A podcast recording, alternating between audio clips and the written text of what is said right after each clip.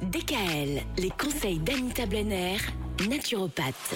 Les intestins, c'est euh, ce dont on parle depuis lundi aujourd'hui. Comment faire pour refaire sa flore intestinale? Alors ça, ça peut arriver après une maladie, par exemple. hein. On parlait la semaine dernière du Covid. C'est important après de refaire sa flore intestinale. C'est pas du tout le seul cas d'ailleurs dans lequel c'est important. Alors, les probiotiques sont évidemment des bactéries étrangères à l'organisme et qui vont, par leur présence, entraîner un certain nombre d'effets bénéfiques sur la santé.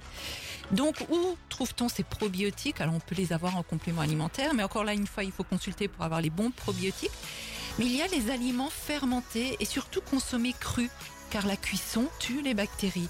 Donc on va penser à la choucroute crue ou autres légumes lactofermentés. Les jus de, légumes également, le kéfir, le kombucha, la soupe miso, tout ça, on le trouve dans les magasins bio. Hein, mais on peut faire ces légumes lactofermentés soi-même. Alors dans mon livret euh, Label Santé, euh, qui se trouve sur mon site euh, labelsanté.net, bah, vous trouverez comment faire vos propres probiotiques. Voilà, c'est très important de pouvoir les faire aussi tout au long de l'année. Autre solution, mais pas glamour du tout, mais ô combien efficace. Alors, je sais bien, aux grands mots, les grands remèdes, il existe une pratique peu répandue en France, mais très courante aux Pays-Bas, qui est la transplantation fécale.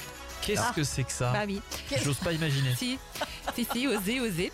Alors, on connaît tous des banques en, en tout genre, les banques d'argent, les banques de sang, bah, les banques de sperme, hein, mais dans certains pays, notamment les Pays-Bas, bah, il existe des banques de donneurs d'excréments. Alors, à l'aide d'une sonde nasogastrique ou d'une sonde rectale, on transplante les excréments d'un donneur sain qui possède un microbiote donc optimal. Et parfois, au bout de deux transplantations, on obtient des résultats très, très probants. Je vous vois très dubitatif, euh, Mika, non? Bon, déjà, ils ont une langue euh, bizarre. Euh, le néerlandais, j'aime pas trop. Mais du coup, ils ont des pratiques assez particulières aussi. Bon, écoutez, Qui vont bien pourquoi avec. pas, hein. Pourquoi pas Alors justement, quand est-ce qu'on doit refaire sa flore intestinale? Ça, c'est la question à laquelle on répondra demain. Demain. Bon, on finira la semaine là-dessus. À demain. DKL, retrouvez l'ensemble des conseils de DKL sur notre site internet et l'ensemble des plateformes de podcast.